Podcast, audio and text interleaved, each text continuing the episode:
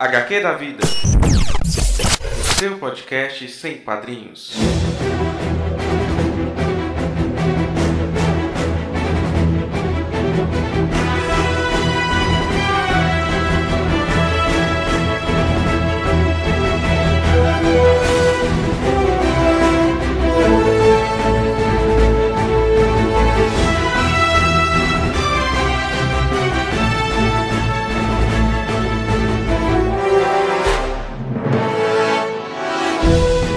Olá pessoal, aqui é Dan Carreiro estamos com o nosso sexto HQ da vida. Esse é um podcast que, como alguns já sabem, tem como objetivo contar histórias.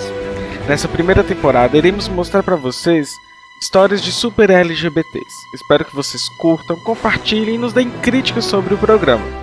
Vocês já sabem que o seu feedback é muito importante para nós. Vocês poderão entrar em conosco pelos seguintes canais de comunicação: Facebook, que é HQ da Vida, né? É a página facebook.com.br HQ da Vida. Tem o Twitter, que é arroba HQ da Vida. Enviar e-mail, que é hqdavida.gmail.com. Vocês poderão se inscrever lá no, no, nosso canal do YouTube, que é HQ da Vida Podcast. No SoundCloud, seguir a gente no SoundCloud, que é soundcloud.com.br HQ da Vida. E também assinar o nosso feed no seu aplicativo de podcast. Se vocês ouviram é, o primeiro H-Treta da semana passada, vocês perceberam que o Sidney Andrade irá ser roxo agora conosco. Além de que ele já contribui né, nas, nas transcrições dos episódios. Nesse episódio ele não participou comigo, pois este foi gravado no dia das eleições, 2 de outubro. E esse programa está ainda ao ar, provavelmente no dia 28 de outubro. Então, é, ele não pôde participar porque ele ainda não fazia parte da nossa equipe.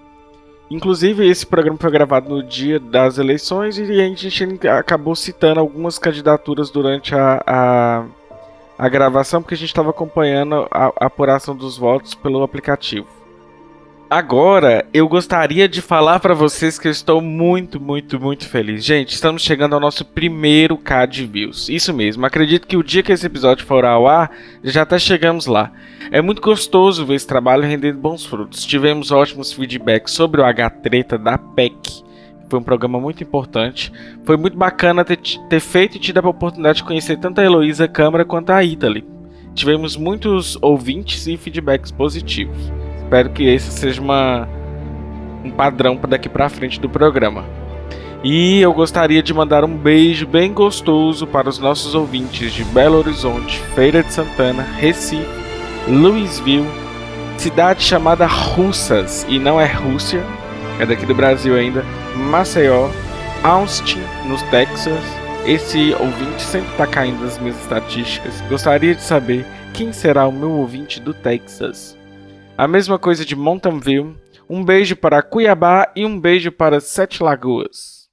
Enfim, hoje iremos entrevistar uma dupla de youtubers, isso mesmo. A Lara é feminista negra e o Luca um menino trans. E esses dois fofos têm um canal no YouTube. Iremos conversar sobre eles e sobre essas experiências que ambos têm com o canal.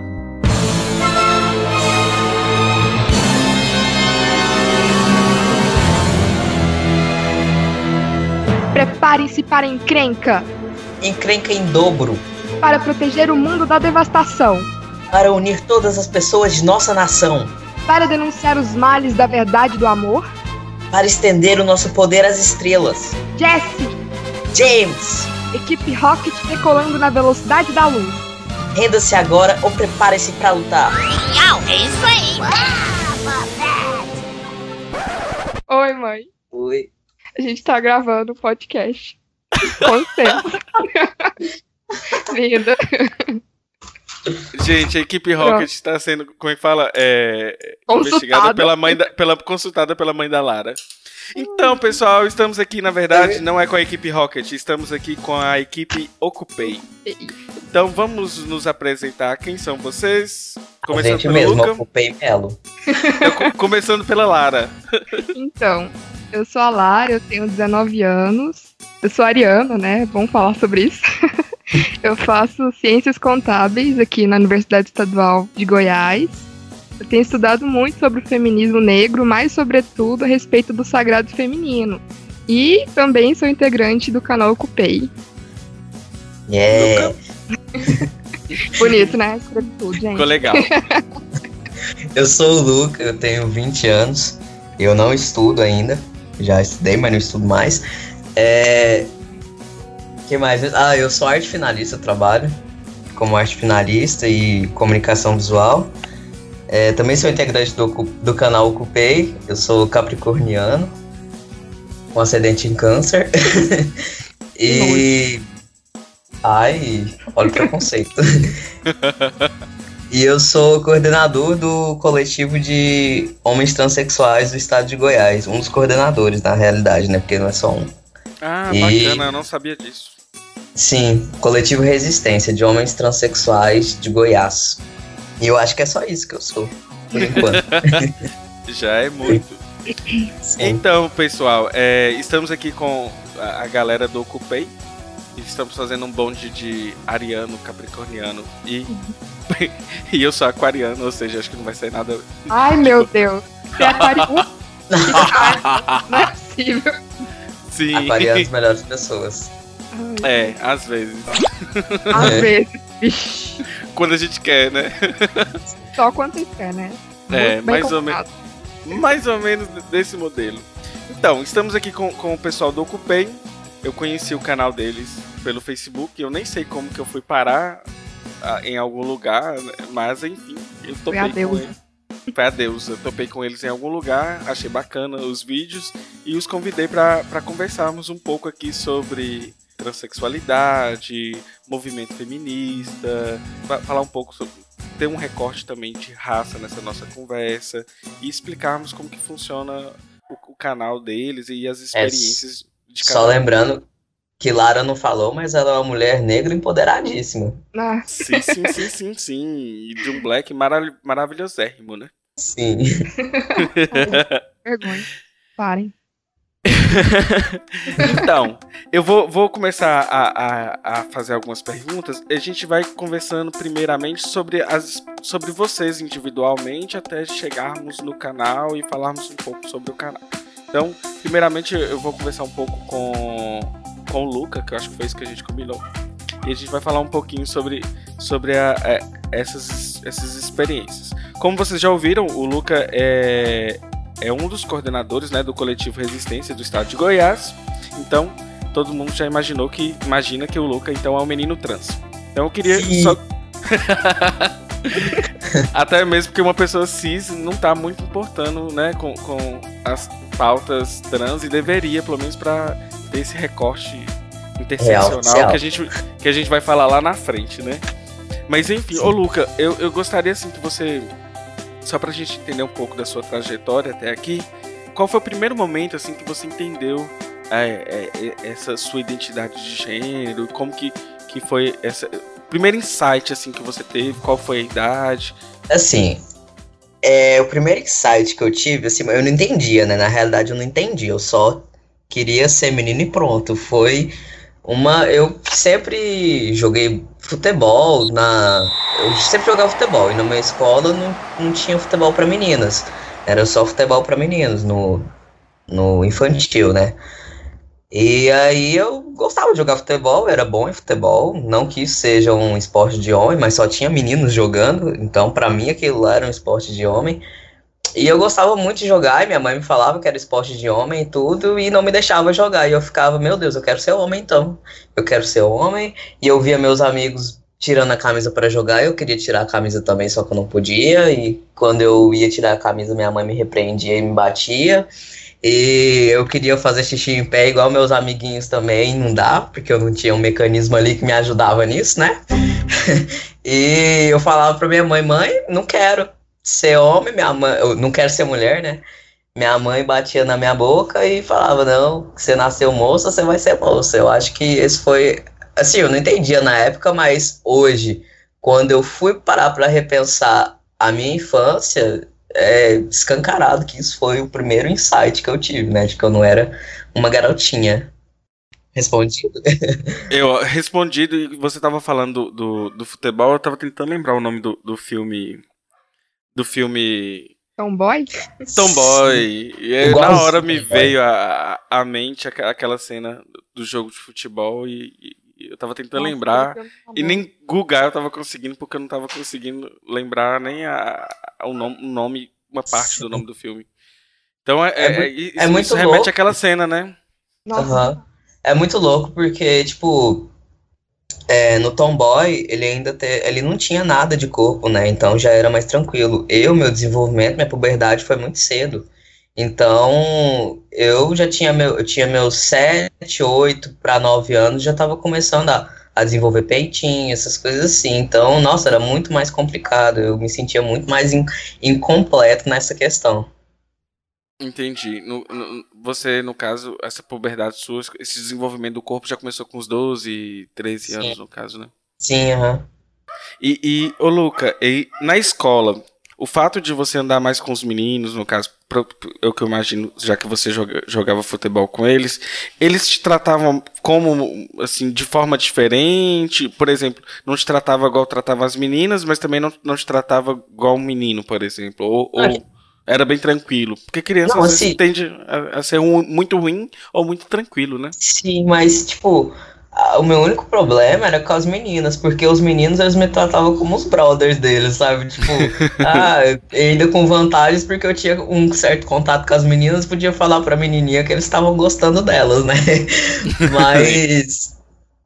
É, o meu problema mesmo era com as meninas, que, que me viam jogando bola, que eu não brincava com elas e tudo, e ficava me chamando de Maria Macho, essas coisas assim, sabe? E, e, nossa, eu lembro até uma vez que eu peguei uma briga com a menina lá na, na escola, que ela me chamou de Maria Macho, ela vivia me chamando de Maria Macho, a última vez que ela me chamou de Maria Macho, eu não deixei não, eu parti pra briga com ela e comecei a xingar ela tudo. Xingar assim, entre aspas, né? Porque ela era muito alta. Só girafa não sei o que. Comecei a falar um monte de coisa dela.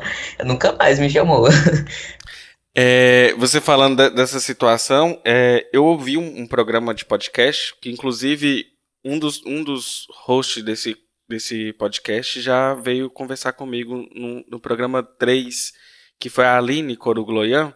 Ela é uhum. lésbica e eles têm um podcast chamado Transmissão. Até conversei com vocês antes de, Aline... de começar. No... Gloia. Não é ela que é a Bi? Não, ela é lésbica. Não, ela é lésbica? Ah, tá, perdão. E aí eles têm um podcast que tem um gay, uma lésbica, um bi e tava faltando uma pessoa transexual, sendo homem ou mulher. E aí apareceu agora um menino, o Alex, o menino trans. E ele teve uma situação que ele falou que relatou que tem problema mais com, com as meninas do que com os meninos. E aí teve um dia que ele ia bater ou ele apanhou de uma menina maior que ele. Nossa. Eu não lembro mais dessa história, mas eu lembro que ele teve, teve esse tipo de problema também com, com meninas. E as meninas não, não o aceitarem a partir de um momento que ele não tinha a performance igual a ela, de querer ficar dar um beijo no, no, nos outros meninos, essas, essas questões. Então foi mais difícil para ele nessa hora e aí começou a rolar transfobia no colégio. Sim, chega, chega uma hora, porque, tipo, além de. Porque tem muito guri que é trans, mas é gay, né? Gostava de, de, de meninos e tal. Não, não foi o meu caso. Tipo, chega uma época, uma hora que você, se você quiser estar tá ali no grupinho junto com as meninas, porque é o que sua mãe fala que você tem que estar, tá, você tem que inventar que você gosta de fulaninho, que você gosta. Quando na verdade você gosta de fulaninha, sua amiguinha. E isso é muito chato. Eu lembro que eu gostava de uma menina. Nossa, eu era apaixonado por uma menina quando eu tinha, sei lá, 10 anos de idade, tava ali pela quarta série. Nossa, eu era apaixonado nessa menina e tinha que falar que eu gostava do Matheus. era muito ruim. E, e, no caso, assim, você já teve experiência de, de ficar com meninos, beijar meninos? Como que, foi, foi, se teve essas experiências nessa época. Sim, é porque assim, eu, eu fui criado numa, num lar evangélico, né?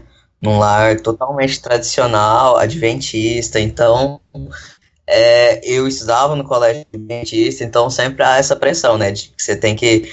Porque até o momento eu me identificava como lésbica.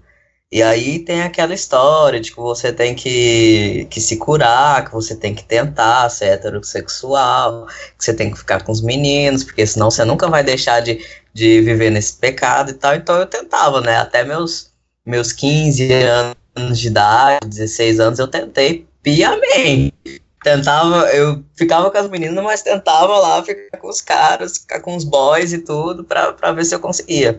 Mas na, é, isso é muito engraçado, porque, tipo, hoje eu consigo ficar com homem, mas naquela época eu não conseguia porque é, aquela questão de reafirmar a sua identidade, sabe? O que eu acreditava que eu era.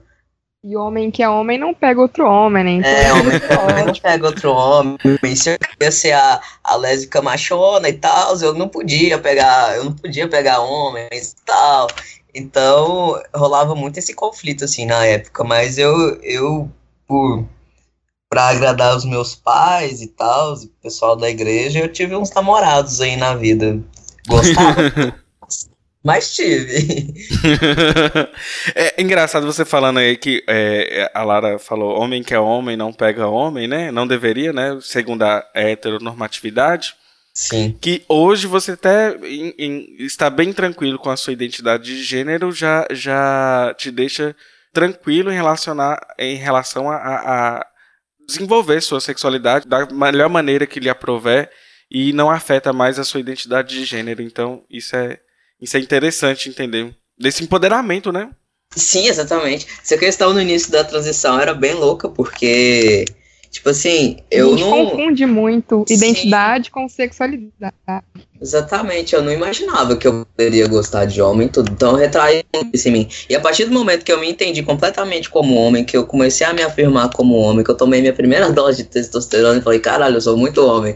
E não importa o que eu fizer, não vai me fazer menos homem foi, foi o que me libertou, sabe? Entender que eu sou homem independente de qualquer coisa. Independente de eu tomar testosterona, independente de eu ficar com homem ou com mulher, independe de, de situações externas. É eu me entender como homem pronto. Lara, dona Lara. É... Quero minha mãe falando. Quer brigar comigo, mãe? Desculpa.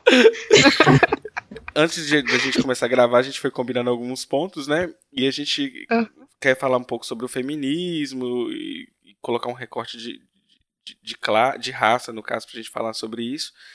Só que eu fui te perguntar sobre a sua sexualidade e falei assim: é, não sei. É.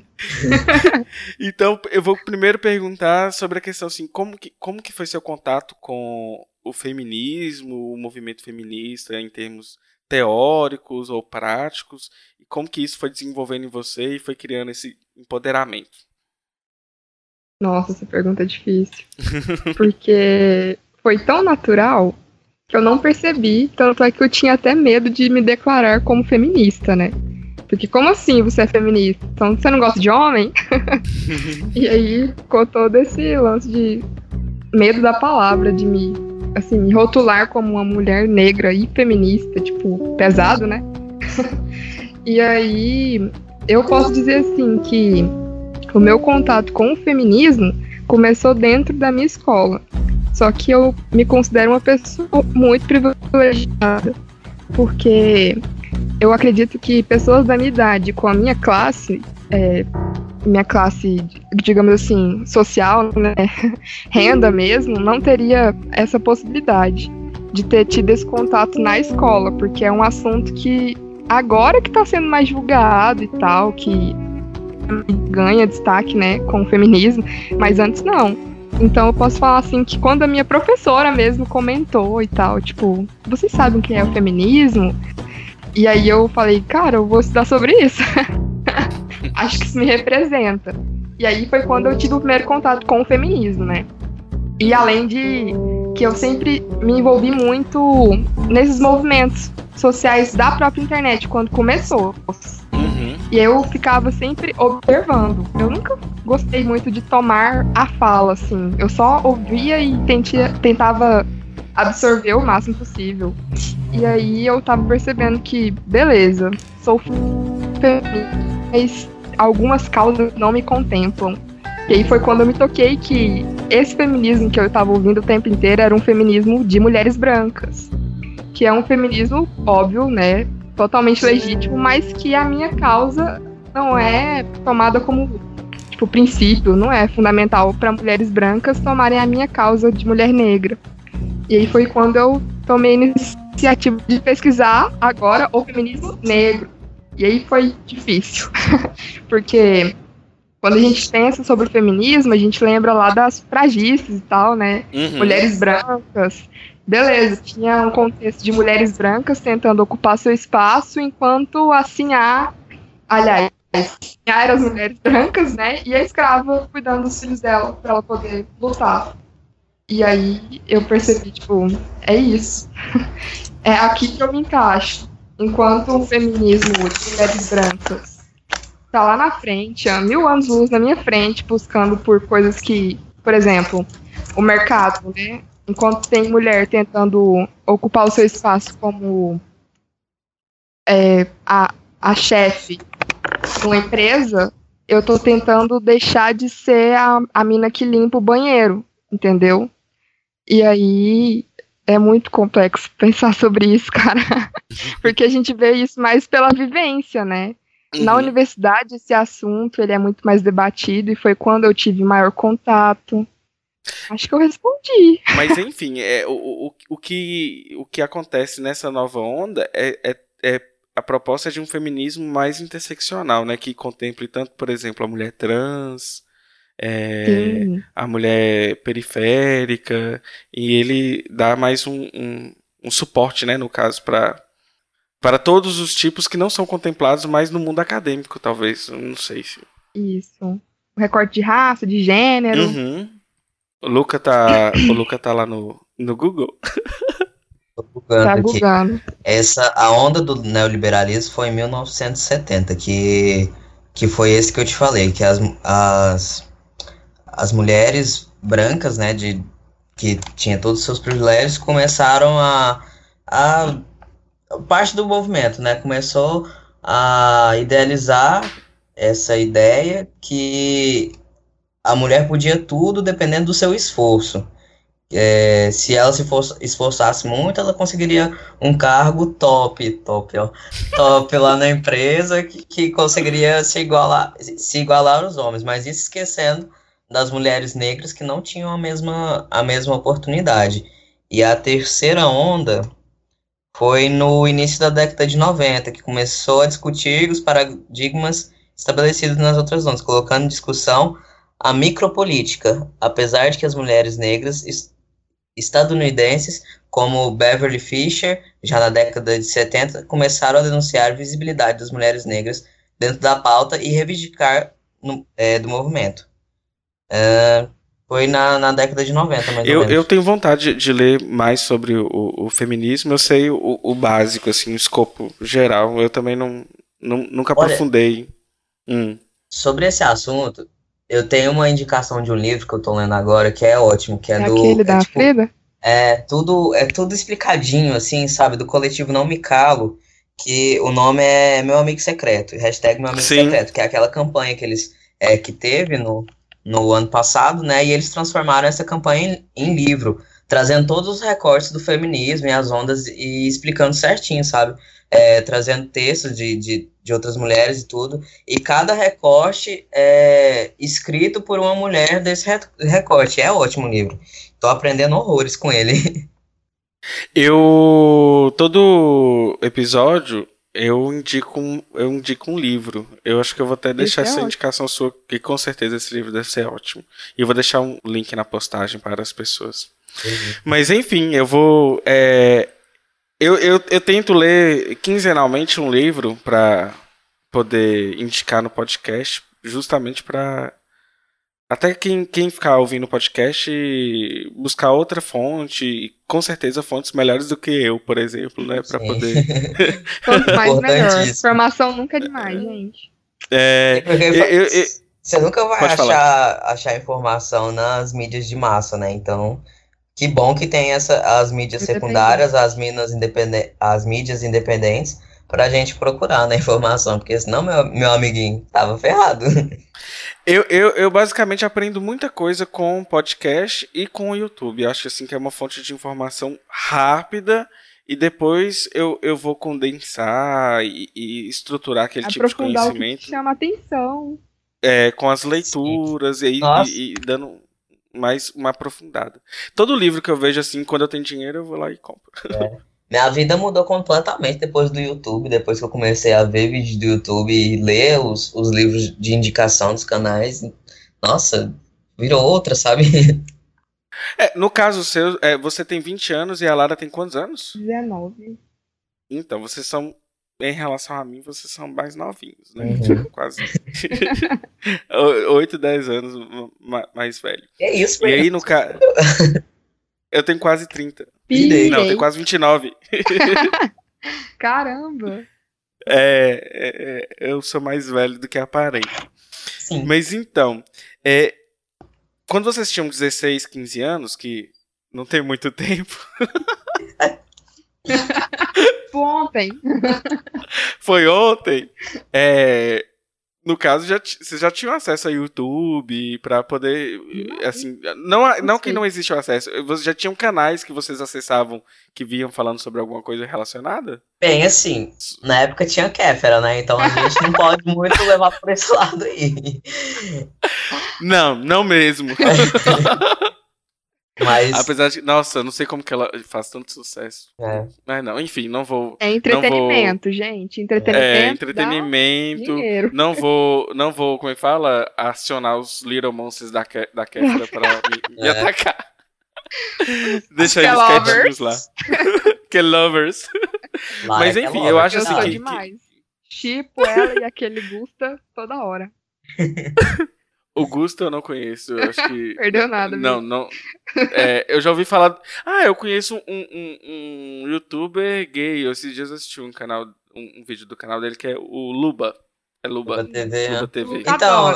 De pau demais também. se nos meus, os meus 17 anos era isso que eu vi, era Luba TV, Kéfera.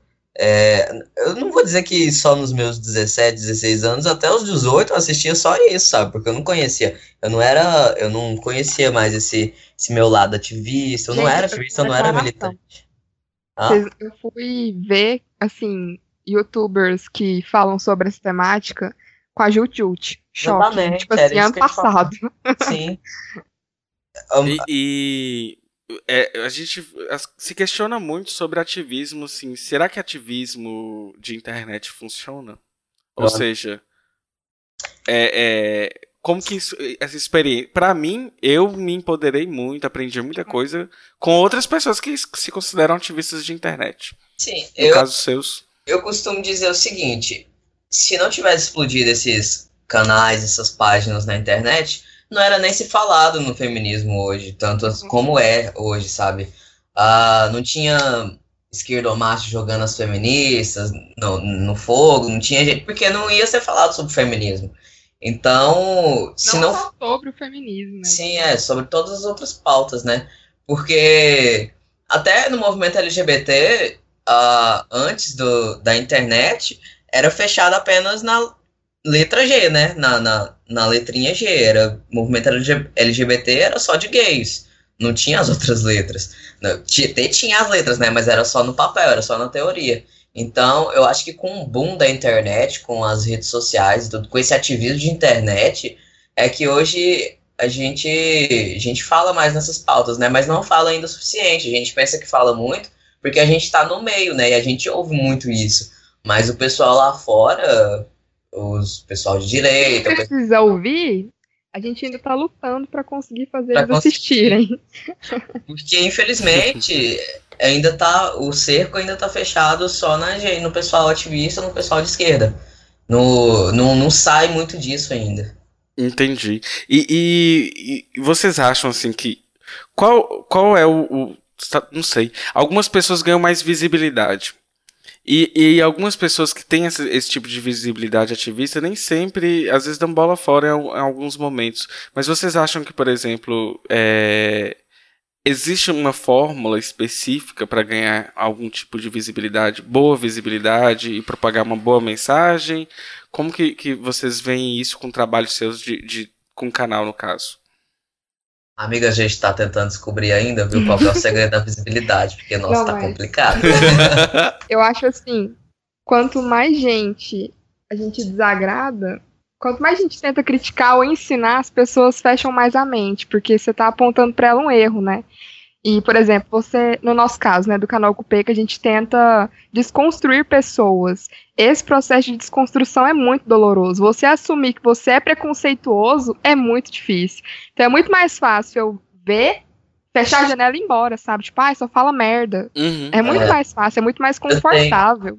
Eu tenho muito isso na minha família, porque eu sou a única pessoa é, que tenta se desconstruir dentro da minha família, dentro da minha casa. E quando eu tento trazer essa desconstrução pra dentro de casa, eles me mandam calar a boca, sabe? Porque é muito mais fácil mandar calar a boca do que pensar no erro, entendeu? Quando eu começo a falar, ah, já vai problematizar tudo. Eu falo, ai, amigos, se eu tô pro- problematizando é porque tem problemas, né? Então, é muito mais fácil falar pra gente calar a boca do que ouvir e se mudar. Mas a visibilidade, acredito que a fórmula é você ser didático, saber conversar, né? E medir as palavras. Só que isso é perigoso, porque às vezes quando você mede demais as palavras, você esquece algumas coisas. E aí vira aquilo, né? você alcança um público muito específico. Talvez você poderia alcançar mais se você falasse de outro jeito. Hum, Teve uma época do nosso. Uma, assim, nosso canal é recente, né? Tem três meses no máximo.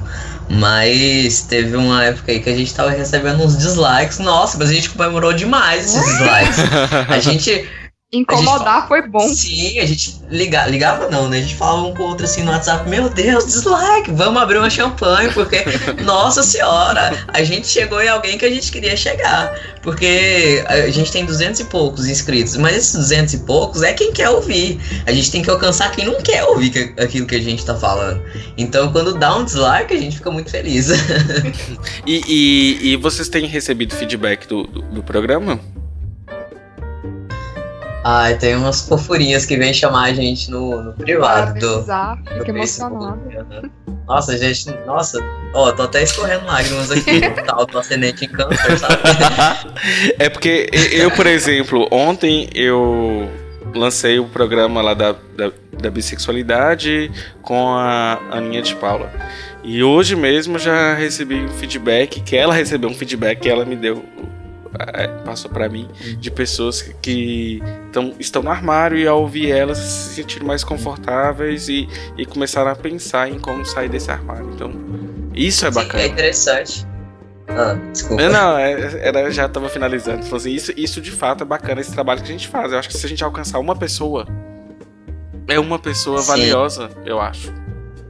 Nossa. É interessante porque o, o feedback vem quando a gente é pessoal, sabe? Quando a gente fala das nossas experiências, porque sempre tem alguém que vai vai ter empatia por aquilo ou vai é, tal da representatividade, né? Vai se sentir naquela nossa história. Então, o feedback vem mais quando a gente fala disso, quando a gente fala das nossas histórias, das nossas experiências. En- Entendo. É, Luca, antes da gente de, eu te perguntar a você sobre os vídeos, eu gostaria só de, de abrir um tópico que é sobre a hormonização, porque a minha última convidada, que era uma, uma menina trans, ela não se hormonizava, se eu não me engano. E eu só. Ah, Alex, É a Alex. É, Eu acho que ela já se harmonizou no passado. É, é só para vocês explicarem para os ouvintes, para você explicar, na verdade, né, para os ouvintes, como que funciona a harmonização para homem trans, é, acompanhamento médico, é, essas coisas que são importantes até para a saúde do homem trans. Sim, então, é, quando eu iniciei, que foi no ano passado, ainda estava um pouco complicado. Hoje deu uma avançada, assim, pelo, pelo assunto eu achei que foi, foi rápido, foi até rápido, sabe? A gente que tá dentro da situação e tudo acha devagar, porque sempre é devagar, né? A ansiedade bate e tudo, mas em vista, assim, foi até rápido é, pelo SUS. Porque, tipo, até o ano passado, eu comecei a minha hormonização em, em agosto do ano passado. E não tinha. Quando eu me descobri trans, que foi no início ali de, de 2015, no, que eu comecei a pesquisar, não tinha muita informação sobre é, homens trans, não tinha muita informação sobre hormonização de homens trans, tinha alguns fóruns no Facebook, alguns, alguns grupos no Facebook, né, que falavam sobre, mas tudo é, não com, a, com, base, base muito médica, porque os atendimentos médicos, até particulares, eram muito poucos, muito poucos mesmo no Brasil. Então, não tinha muito esse respaldo médico ao início das hormonizações e tudo. Isso no ano passado. Hoje, os projetos do, do SUS no para as pessoas transexuais no geral é, estão avançando muito. Igual aqui no aqui em Goiânia já tinha foi o primeiro um dos primeiros projetos é, para pessoas transexuais que, que abriu que foi se não me engano foi em 2012 2013 só que esse projeto ele já estava fechado há mais ou menos dois anos dois ou três anos quando eu fui procurar para me tratar nele né para fazer meu tratamento hormonal nele é, não estava funcionando, estava desativado. E em outras cidades também estava assim, igual em. em acho, acredito que em Cuiabá, que tinha também, tá, tá fechado, acho que até hoje está fechado. É, em São Paulo estava funcionando mais ou menos, super sobrecarregada a fila, é, com muita demanda para pouco médico.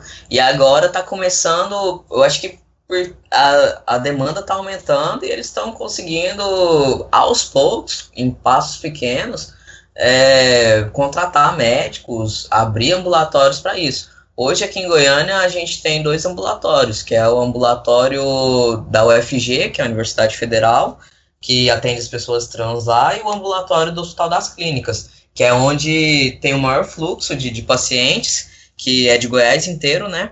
E onde é, faz as cirurgias também, as cirurgias para que foi reaberto a, o projeto TX que chama aqui é, foi reaberto no início desse ano, foi ali pelo mês de março por aí, por ali que reabriu. Ou seja, é, do momento que eu comecei a fazer meu tratamento hormonal, até abrir, eu fiquei fazendo por conta, sabe? O que não é de jeito nenhum recomendado, porque é muito arriscado é, a saúde. E não só a saúde física, como a saúde mental também, porque às vezes te dá umas neuras assim muito loucas. Ai meu Deus, será que tá tudo bem? Será que eu vou morrer? Será que meu fígado tá sendo sobrecarregado? Porque são remédios fortes que sobrecarregam o fígado, né? O funcionamento do fígado. Então, é, eu consegui o meu tratamento pelo SUS, é, iniciar a minha primeira consulta só no, no mês de julho, no início de julho desse ano agora, que foi minha primeira consulta. Então, as filas, por conta da, da demanda, ainda estão. A espera ainda está um pouco grande, cerca de um mês e meio, dois meses, mas finalmente, ainda bem que está acontecendo, né? Pelo menos está acontecendo, porque antes não estava nem acontecendo.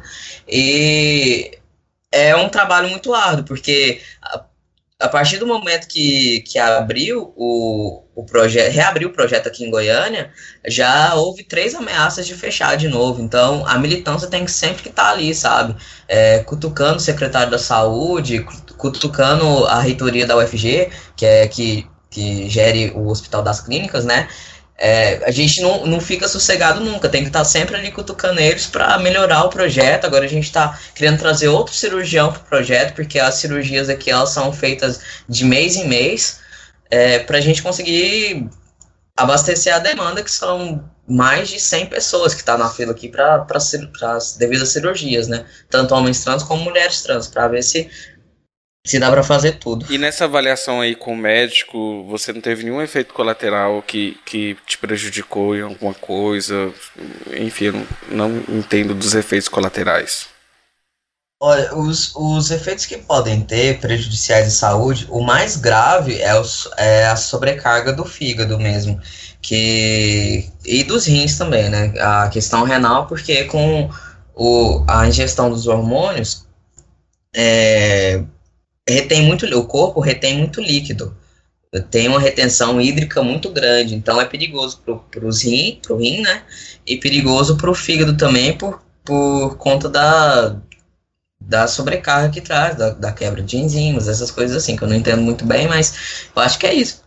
É, e, e os efeitos colaterais ruins, acredito que são mais só esses mesmo, e também a questão de. É muito importante ressaltar que a ingestão de hormônio não é só isso, mas também a, a questão da, das cirurgias que a gente tem que fazer. principalmente nos homens trans, porque a gente tem útero e a gente tem glândula mamária. A gente ingerindo testosterona de, de mês em mês, pode, vai, pode não, vai atrofiando os ovários, vai atrofiando o útero e também vai atrofiando e aumentando o risco de câncer, tanto no útero quanto, quanto nas mamas, né? Uhum. O que é muito perigoso. Então, esses são os, os maiores riscos. Mas. E, e antes da, do acompanhamento eu ficava muito na neura. Até uma vez que eu fui no. Porque os, os médicos de postinho, essas coisas assim, não estão preparados para lidar com a gente. Ne, nenhum está preparado nem para usar o nosso nome, para nos tratar com o nome social. Imagina para saber os riscos que a gente pode ter. Eles não estão preparados para isso. O primeiro médico que eu fui, depois que eu já estava ingerindo o, os hormônios, ele me encheu de medo, falando que eu poderia estar com hepatite. Falou para mim que eu estava com hepatite, olhou os meus exames falou: Olha, você está com hepatite B. E eu fiquei louco, né? Imagina, meu Deus. A Lara sabe, o tanto que eu fiquei doido com isso. Eu fico imaginando o mal-estar causado por, por, por, uma informação desse Sim, tipo, né? demais. E depois que eu levei esses mesmos exames para esse médico lá do, do projeto para transexuais, ele falou: Nossa, não, você nunca teve hepatite, isso aqui não é hepatite, você, seu fígado tá em perfeito estado, vou te passar outros exames para ver se, se tá tudo bem mesmo, porque esse médico aí que você foi tá completamente errado. Você não tá com hepatite, nunca teve hepatite na sua vida. Aí eu tranquilizei, né? Por isso que é muito importante o, o acompanhamento médico e não só médico, o acompanhamento psicológico e psiquiátrico também, né? Uhum. Pra a gente não pirar. Porque a ansiedade é muita. E, e, e, no caso, Luca, você sabe informar, por exemplo, se tem alguma pessoa que está ouvindo esse programa e, e, quer fazer algum tipo de, de tratamento hormonal ou acompanhamento, e às vezes mora, por exemplo, em cidade do interior que não tem é, esse serviço ofertado. Será que existe uma possibilidade de entrar em contato com algum tipo de coletivo, ou, por exemplo, os meninos lá do IBRA, para poder fazer uma frente dentro da cidade e procurar é, é, é, lideranças ou uma universidade ou algo que possa criar uma, uma, uma rede de apoio para poder começar a, a, montar um ambulatório? Sim, tipo, aqui em Goiás, eu vou falar tirando por base em Goiás, aqui uhum. é, o nosso coletivo, a gente está conseguindo abrir, a gente conseguiu abrir esse esse ambulatório na UFG, que começou a funcionar primeiro do que o do Hospital das Clínicas, para já ir abastecendo, já, já ir tratando os meninos que, que estudam lá, né? Porque tem bastante é, pessoas, bastante assim, entre aspas, né? Pessoas trans no, lá na universidade. Então já foi um adianto e depois abriu o HC. Hoje a gente está lutando para abrir um, um ambulatório em, em Anápolis, que é a cidade vizinha aqui, e abrir outro ambulatório em Goiânia. É, então os coletivos são muito importantes nessa, nessa, nessas conquistas, né? Poderia, uh, os meninos que são os meninos, meninas que são do, do interior podem buscar por, se tem se tem algum núcleo do os meninos do Ibrat, né? Ou se, ou se tem a, a pronúncia é algum... é Ibrat, né? Eu falo. É Ibrat. Eu sempre falo o termo Ibrat. é porque Ibra, o T é logo de transexuais, né? Não dá pra apagar o T. Nossa, que, que, que, que bola fora. que isso, normal.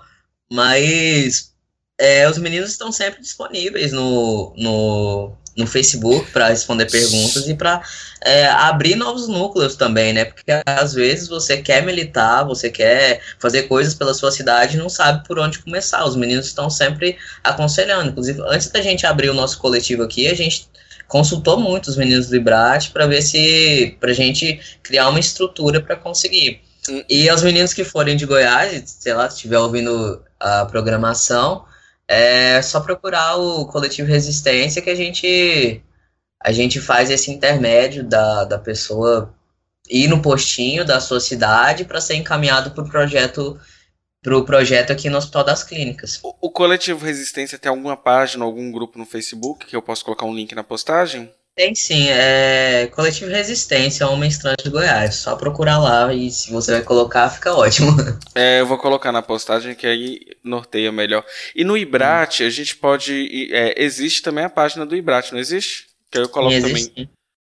É, eu, vou, eu, vou, até colocar aqui no final a, a, o link da postagem, então, tanto do Ibrat como do coletivo Resistência, porque eu acredito que interior é muito complicado. Aqui na minha cidade mesmo eu conheço meninos trans que, que conseguem fazer o tratamento, mas porque tem plano, então. Mas e se for um menino trans de periferia que, que vai ter que ser, ter, acessar isso via SUS? Não tem nada organizado, então. Então, é, talvez é, infelizmente hoje a maioria faz por conta própria, né? O que é bastante uhum, perigoso. Uhum, é.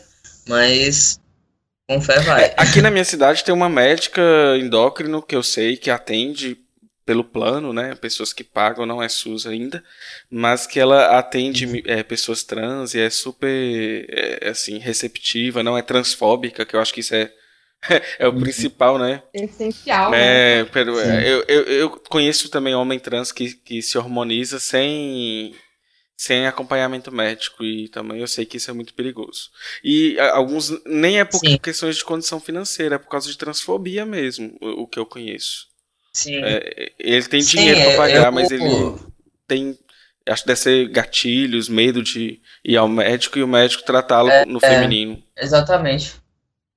É, é, por isso que é muito importante a gente ter essas comunidades no, no Facebook, porque a gente tem bastante comunidades para para poder aconselhar isso, para a gente sempre falar, ó, tal médico é bom, em tal região, tal outro médico é bom em outra tal região, que não é transfóbico e tudo. Então acho que a internet ela, ela deu uma ajudada muito nisso, mas muito mesmo. Eu acho que a internet empodera as pessoas de procurar melhores soluções para a situação da vida, independente se é LGBT ou não mas eu acho que norteia Sim. situações específicas, sobretudo adolescentes, que eu acho que tudo é muito sofrido quando a gente está na adolescência, né? Tudo muito, muito mais intenso, ah, muito sim. mais forte, muito mais doloroso. E, e, e é, falando sobre transfobia, eu queria até ver com a Lara o seguinte: Ô Lara, nesse processo seu e, e, e durante parte da vida, eu queria que você é, pontuasse também pra gente casos de racismo que você já tenha sofrido e tudo mais. É, você, por exemplo, adotou Black, empoderou-se com Black.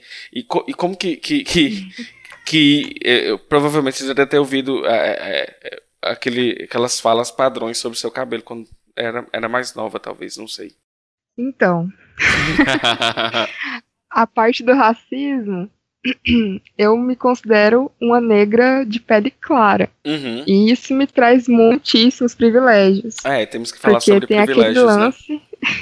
então, tem aquele lance da, da negra, a mulata exportação, né?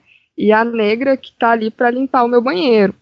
Uhum. E aí, eu sempre ouvia o lance do, da tentativa de me embranquecer. Tanto é que, desde quando eu era pequena, a minha mãe zoava, assim, brincava, tipo, ah, sua negrinha. E eu falava, não, não sou negra, eu sou marrom bombom. Como se isso me deixasse mais claro, entende?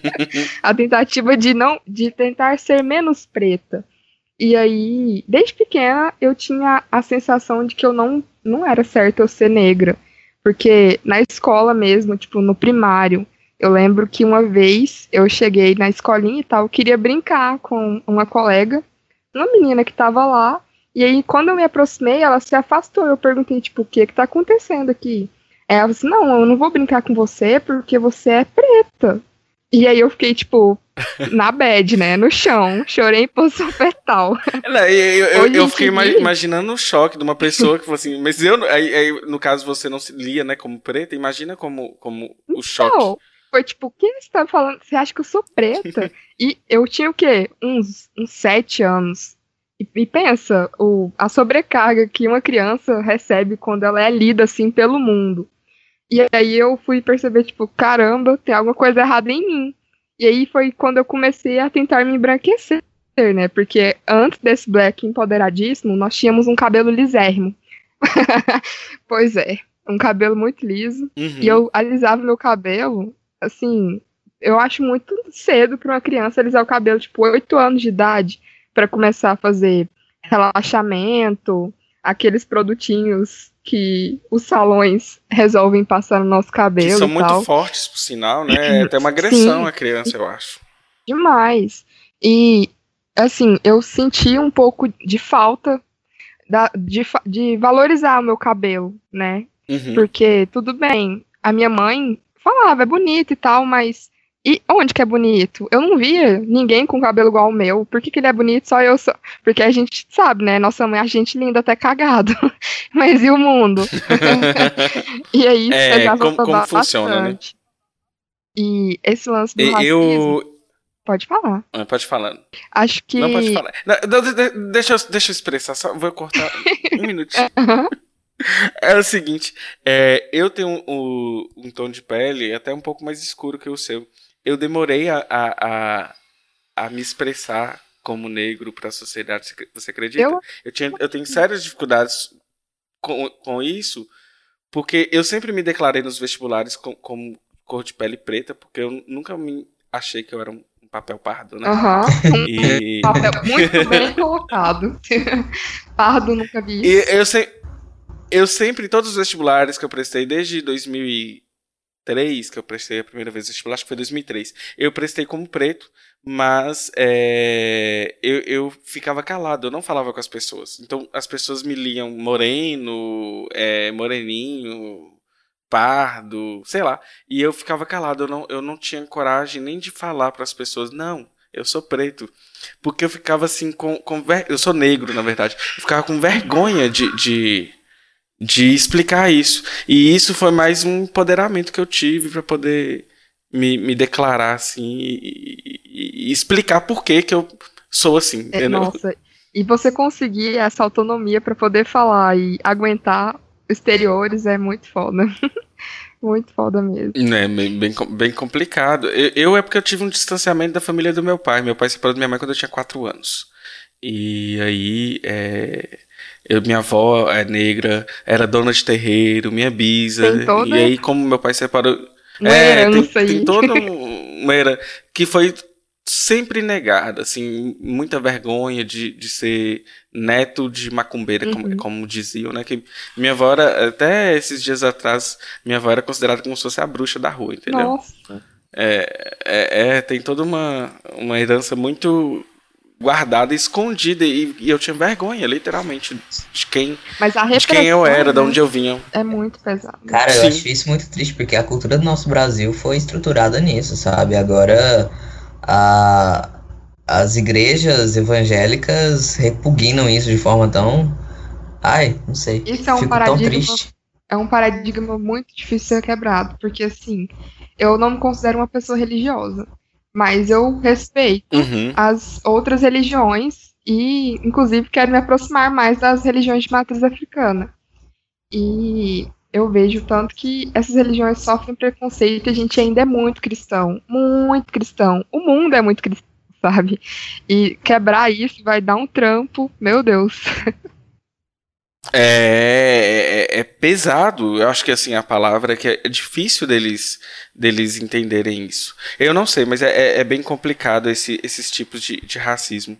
E, e, durante a sua adolescência, você teve outros episódios assim que você foi vivenciando e, e estranhando e sofrendo com isso? Então, eu acho que eu, so, eu sofria menos preconceito na minha infância.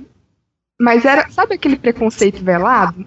Por exemplo, minhas amigas, numa festinha e tal, e aí a preferência pela mina branca do cabelo liso. E aí, pra mim, isso uhum. era natural, tipo, ok, a gente tem uma coisa de que beleza é algo muito individual, só que não, né? A gente, apre a gente aprende a gostar de um certo padrão. E isso na minha cabeça era natural. Então, acho assim que o, o preconceito foi esclarecido para mim, o racismo foi esclarecido depois que eu assumi meu cabelo. Depois que eu me declarei uma mulher negra, aí sim, aí eu senti o peso que isso trazia. Porque quando você tenta se embranquecer, você é lida de um tipo, ok, você é negra, mas tá tentando, né? Tá tentando ser branco. Olha aí seu cabelo, olha aí a sua maquiagem que tá afinando seus traços, olha a sua tentativa de ser mais branca a gente vai. Você vai sofrer racismo, vai ser bem menos. A gente vai te dar esse emprego porque você tá com esse cabelo mais preso, né? e aí, quando você se assume negro e fala, não, meu nariz é desse jeito mesmo, o meu cabelo ele não tá bagunçado, é o meu cabelo, respeita. E aí, aí sim você sente o peso da sociedade de como você é lido, né? Uhum. Entendi. É, outra coisa, Lara, talvez até não que vocês também, as meninas, quer, é, também querem cagar a regra no sentido de obrigar todas a assumirem os cabelos cacheados. Uhum. Não, não, é, é, não é essa a, a, a regra também, né? Não, não mesmo. Engraçado. Porque depois que eu criei o canal, eu logo em seguida tava na universidade e tal, e eu sempre fui a, pro- a problematizadora dos rolês, né? E aí eu tenho. Acho que na minha sala, eu não posso falar que tem muito negro lá, porque, né, não temos. Mas Uhum. as meninas negras que estão lá, todas elas têm o cabelo liso. E aí elas Uhum. chegaram em mim pra perguntar, tipo, é, é meu cabelo, eu tinha que eles, eu tinha que deixar ele enrolado. E aí foi quando eu vi, peraí, a gente tá saindo de uma ditadura pra entrar em outra? Não faz sentido nenhum. Acho que a partir do momento que você se sente bem com o seu cabelo, ok. Você já desconstruiu isso, né? De que tudo bem você ser uma negra do cabelo cacheado, crespo, e tudo bem você ser uma negra do cabelo liso.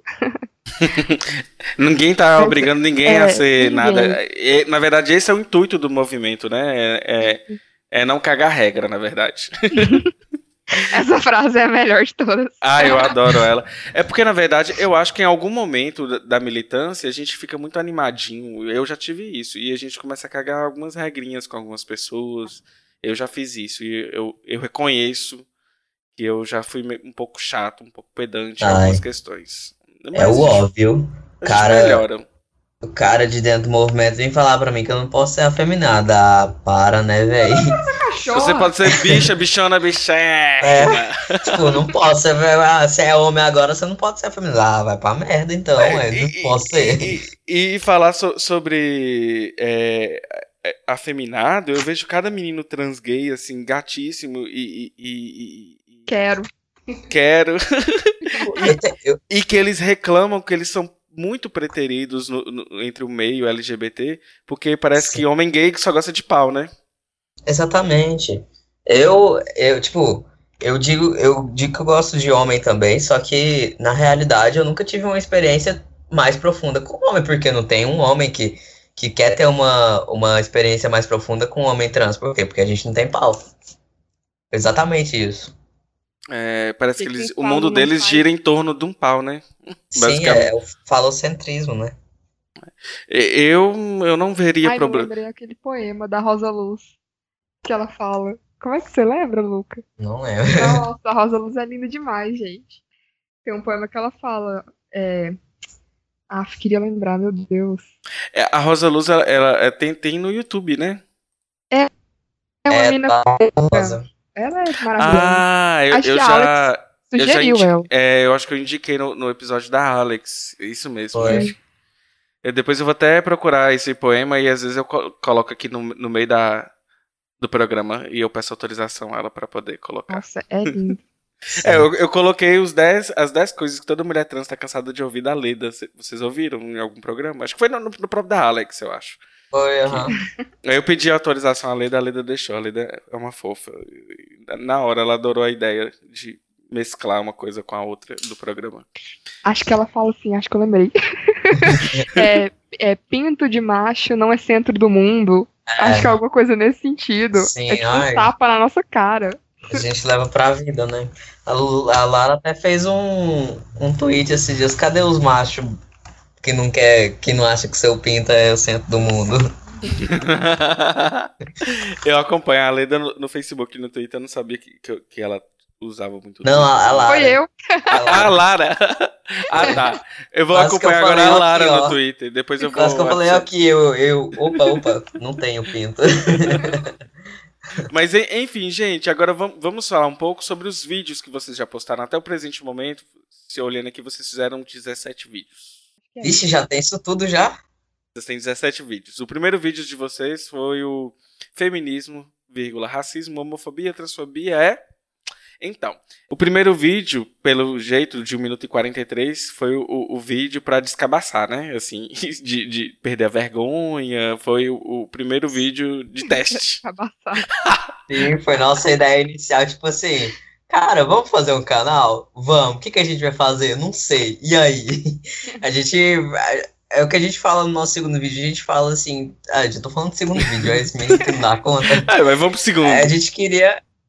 É que, não, falando do primeiro vídeo ainda, a gente queria trazer as nossas pautas, né? A gente tava cansado de ficar só em, em coletivos é, presenciais e tudo mais. E a gente falou, cara, se a gente fizer algo na internet, vai alcançar muito mais gente do que só o nosso círculo. E aí a gente a gente fez esse vídeo aqui para as pessoas ouvirem o que elas mesmas o que elas mesmas falam, sabe? Porque quando a gente ouve o que a gente fala, a gente pensa naquilo e vê o quanto que é pesado algumas coisas que a gente fala. Uhum. Pelo menos o intuito era esse, né? É, Aí, o segundo vídeo de vocês já é Quem Somos Nós? Ativismo no YouTube, né? Hashtag Ocupei. Que aí, no caso, vocês já vão explicando um pouquinho mais sobre você. Eu não, não cheguei a ver seus 17 vídeos, mas eu já vi alguns vídeos aleatórios. Aí vocês. Esse, nesse vídeo Ativismo no YouTube. Ah, pode falar, Lara. é mais de apresentação, né? A gente vai falar nosso nome, quanto que a gente é lindo, maravilhoso, e a gente quer ocupar esse lugar. E a gente É. fala muito também essa questão de, pô, ah, é, ativi- é ativista de internet, ativista do sofá da sua casa, que não faz nada.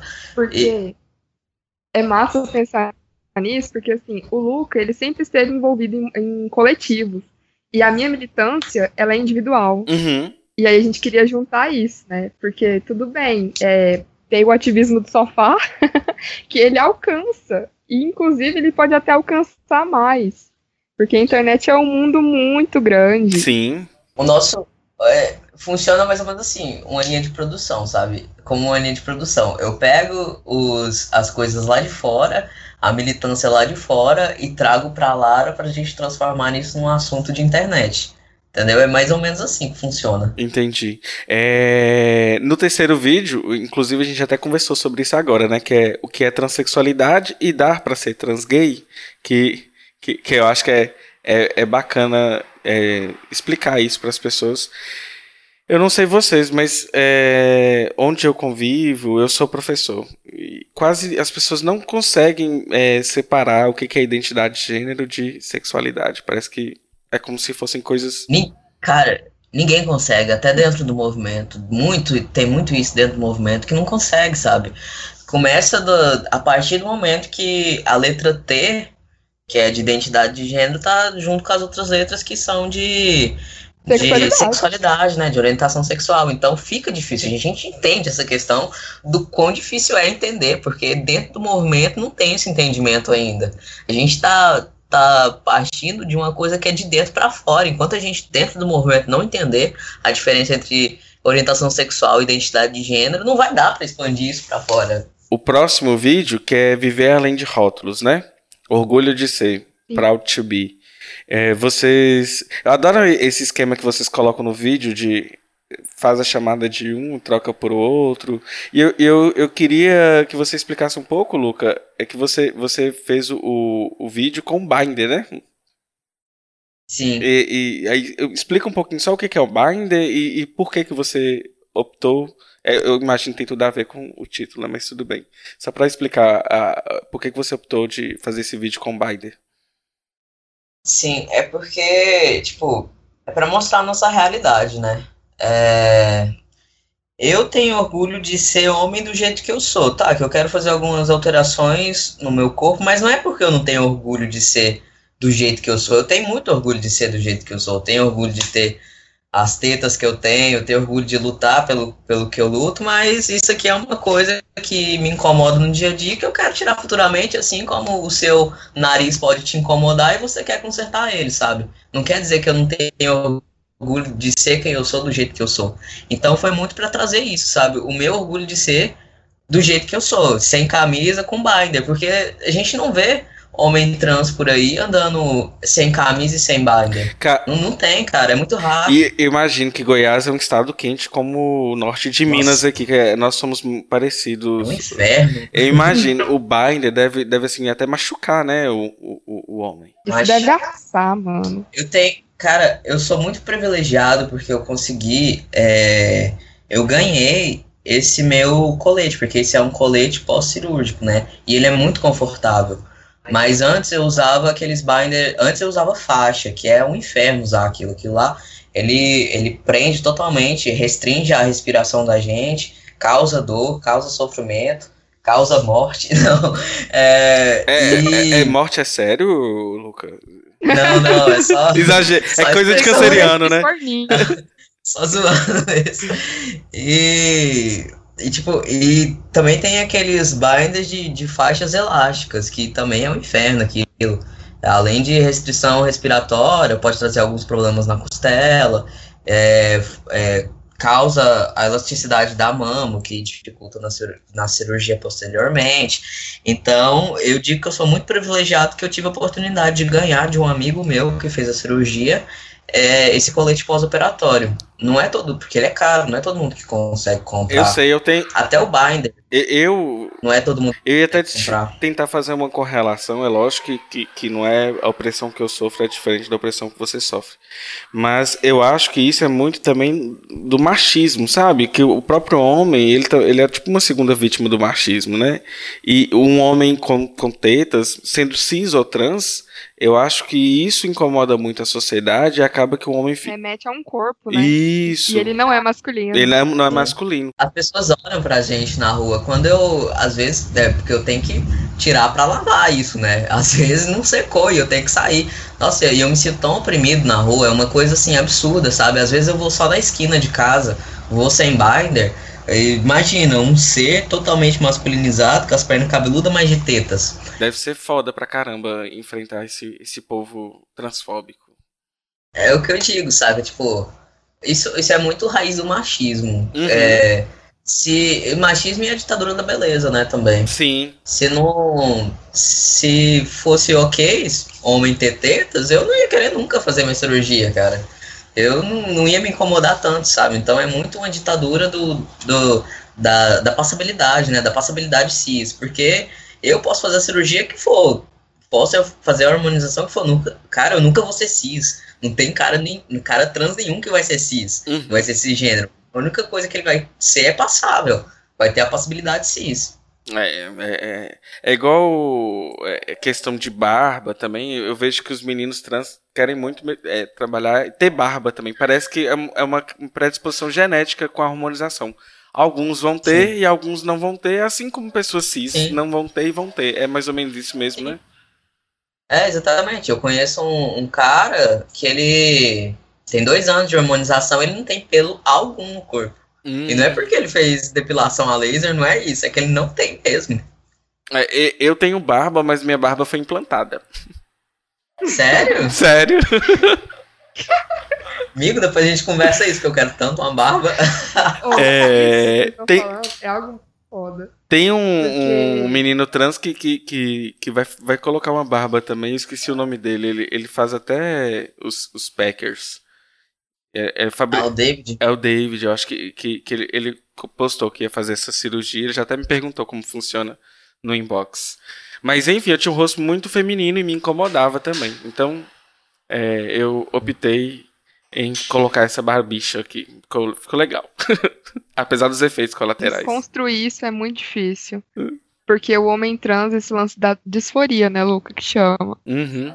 Disforia. A- a é, apesar de ser uma, uma expressão muito patologizada, é essa que usa. Disforia de gênero. No caso, é, é- acho que é disforia de gênero ou corporal? Eu, eu até assim, eu não, não entendo muito. É, usa os dois. A disforia de gênero é essa ansiedade que a gente sente com o nosso gênero e tudo. Uhum. A disforia corporal é a disforia que a gente. é a ansiedade que a gente sente com o nosso corpo. E é tudo raiz de uma grande palavra chamada machismo. Chamada patriarcado. Ah, Porque, nossa, o ódio ao corpo feminino, caralho, é muito pesado isso. É mesmo, Lara, agora que eu tava reparando, é- essas disforias é, é geralmente a maioria das coisas que estão relacionadas ao feminino, né?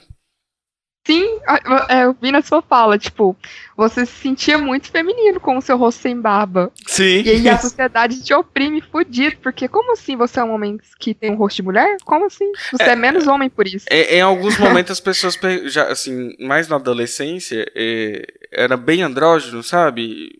Não, Uhum. Aí e isso me incomodava. E eu já, já tinha que aprender ali, engatinhar com a minha homossexualidade. E mesmo. Não, aí, aí ter que engatinhar com, com, com uma questões de gênero que eu nem entendia na época era muito frustrante, sabe? Assim. E os apelidinhos eram muito feios.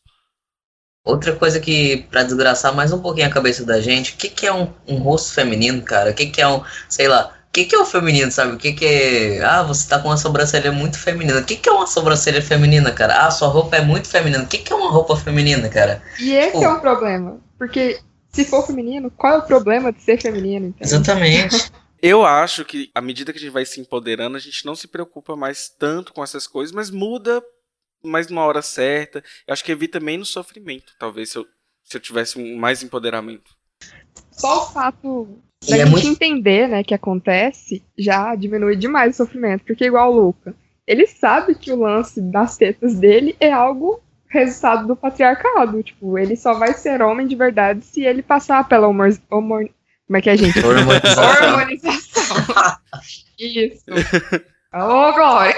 Cara, e é uma coisa muito louca de se pensar, porque a gente que é homem trans, a gente sofre, só que a gente consegue a passabilidade muito mais rápido do que as meninas trans, cara. Tipo, é, a menina, a mulher trans, ela vai ser chamada de, do homem de saia até o seu segundo ano de hormonização, porque os hormônios são mais fracos e tudo, então é, é, a opressão é muito maior para as meninas trans, tanto do machismo aí em dobro, né, com, quanto transfobia. Eu, eu nunca tinha pensado sobre esse, esse tipo de situação.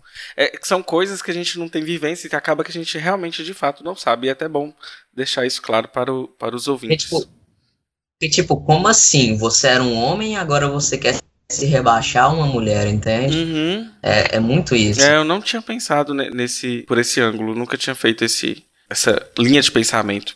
Enfim, falemos sobre agora o, o vídeo, que esse parece que é o vídeo da Lara, né? Que é Oito Fatos da Cultura Afro-Brasileira. Mas Só pra dar uma explanada pra gente, Lara. Então, esse vídeo eu fiz só porque eu tava cansada de escutar que macumba é magia negra, gente. Sim. Eu cansei Ai, durante ai. toda a minha vida Porque- também. Eu imagino. Capeta. Esse vídeo aí foi só pra esclarecer alguns dogmas que a gente carrega na nossa língua e ver que a nossa cultura afro-brasileira é enorme. Meu Deus, esse vídeo aí tá até curto pro tanto de coisa que daria pra ter falado. Eu acredito que, na verdade, vocês fazem vídeo cur- vídeos curtos por causa da, da- Como que funciona no YouTube. O YouTube tem que ser rápido e, e objetivo. Ao contrário do podcast, que a gente pode ficar aqui horas e horas conversando e, e, e não. E não tem Que importância. delícia. Nossa, a gente perde. A gente perde muito nisso. Igual agora a gente fez a série com secundaristas, a gente teve que dividir é, uma conversa de uma hora em três partes, porque senão o pessoal não assiste. Não, não assiste, isso, isso é fato. É porque talvez o podcast seja mais fácil de ouvir na academia, ouvir lavando vasilha, ouvir É no verdade. É metrô. mais leve. É, dá, dá pra. Dá pra poder levar. E o Sim. próximo vídeo, vídeo é Resistência, que, que quem tá aqui na capa do vídeo é o, o Luca. Eu mesmo, o Um Camelo. poeminha lindo que essa princesa fez pra gente. A gente tava aqui na cama falando, e a gente, o que, que, a gente vai gravar hoje? Ah, não sei, ninguém sabe. Aí a gente começou a escrever um poema e falou "Qual- quais são as opressões que a gente sofre. Colocou tudo nesse poeminha e falou, então vamos gravar. Aí a gente gravou esse, esse poeminha aí chamado Resistência. Existir, resistir, escolher, sobreviver. Escolher, verbo que sugere opções. Escolher, a razão que sobrepõe as emoções. Escolher, escolhi ou me escolheram? As opções de mim recolheram. Ao mal do mundo, fui exposto, fui sujeito. Me criticam, me julgam, me machucam. Será que é o meu jeito? Escolher entre certo ou errado, igreja ou Estado. Escolher, mas não dá na mesma? Existir, pra quê? Pra quem? Te colocam no mundo, roubam sua consciência, como se tudo fosse fruto de uma grande experiência. Viver perde o sentido, sobreviver, condição sem ao menos ter vivido. Sugam suas escolhas e a única opção é acreditar que está escolhendo condição imposta, sem estudo, sem contraproposta. Ser humano não importa. Te transforma num produto, te coloca numa caixa, num rótulo, uma única opção, uma única proposta. O fora do padrão não existe, resiste. Hétero ou homo, cis ou trans. A única opção aqui eu valido. Resistência. No, no próximo vídeo tem preto e trans na mídia. E, e parece que é a importância da representativi- representatividade, né, que vocês falam. Sim, exatamente. Ah, eu tenho que falar uma coisa. Diga. A Miss Brasil é negra, gente. Chupa. Chupa essa. Ah, gente. eu tô Chupa vendo no, essa, no- meu no- Deus. no Twitter e no Facebook, estou amando isso. Nossa. Não, Sim. você faz ideia de tanto que isso é maravilhoso? Não, gente. Ué. Eu fico imaginando ter uma prima Pra de 8 você, nos seus 20 aninhos, é a primeira vez que você vê isso, né? Não, então, demais. Já ocorreu A minha três prima vezes, de 8 né, anos, mas- ela fica surtada. Porque é tão importante. Eu fico vendo a falta que fez pra mim, né? Se eu tivesse. Que eu era linda. Isso, é, Ainda tô, espe- isso é muito importante, ainda tô né? esperando um, um Mr. Brasil trans, hein? É, Só pra falar um rápido, é, existem dois homens trans, eu acho que é, são dois homens trans, que são é, conhecidíssimos em nível de Brasil, mas que eu vejo os homens e mulheres e qualquer pessoa reclamando que eles fazem às vezes um desserviço com a, pra- para a população trans, que é tanto o, o Tami e Tereza. e Teresa Brant, que eu não sei se se, se, se apresenta como homem trans, na verdade, que até isso eu sou Sim. confuso. Não, ela, ela não se apresenta como homem Ah, então trans, posso é. falar a Teresa, né? É, pode falar a Tereza mesmo. Ela disse que pra ela tanto faz, sabe? Eu, eu encaro isso como gender fluid, que é não binário, né? Um gênero não binário. Mas ela não se defende quanto a nada, né? Ela só acha, só fala assim, ah, não, fiz umas alterações aqui no meu corpo porque eu queria. não defende, não levanta nenhuma bandeira. E falam umas coisas absurdas também, que sim, são uns- um desse, são desserviços. Mas eu entendo muito a questão dela porque por não querer se, se envolver politicamente com, com o assunto, né? Porque a partir do momento que você se envolve politicamente com o assunto, você começa a carregar uma carga muito pesada. E muita gente não quer isso, muita gente não quer esse peso nas costas. E por não pesquisar, não buscar informação, ela acaba falando umas merdas, né? Infelizmente. O Tami parece que ele tá alinhando um pouco do, o discurso dele e, e Assim. se organizando um pouco ainda. Ainda tem muito, né? Porque a questão é a seguinte: o Tami, ele tá tentando se politizar, mas aquele ali é um machista pra caralho, sabe? Ele é muito machista. Hum, Mas muito mesmo. Do tipo de falar, minha mulher não vai usar isso. E, cara, isso não cabe, sabe, dentro do movimento. Isso é uma questão que a gente tá tentando desconstruir com os meninos, como é, com, com os meninos de coletivo e tal. Como é que a gente vai apresentar um cara que tá na mídia é, para ser exemplo desses meninos, um cara machista pra caramba? Porque ah, a gente, quando se descobre homem trans, é- o nosso primeiro contato com a masculinidade é totalmente machista e opressora, né? E a gente acaba, a primeira instância, o primeiro momento, se tornando machista e opressor. Mas com o passar do tempo a gente tem que ir desconstruindo isso, porque não cabe você ser, ser machista e ser opressor, você não é uma pessoa trans. É, é muito contraditório isso, sabe? É, inco- é incongruente. Então. É até um bug, né? Que dá na cabeça da pessoa Sim, v- sim. ver uma pessoa machista e, e ao mesmo tempo sendo um, um homem trans. Sim. Apesar. O maior desse, Pode falar.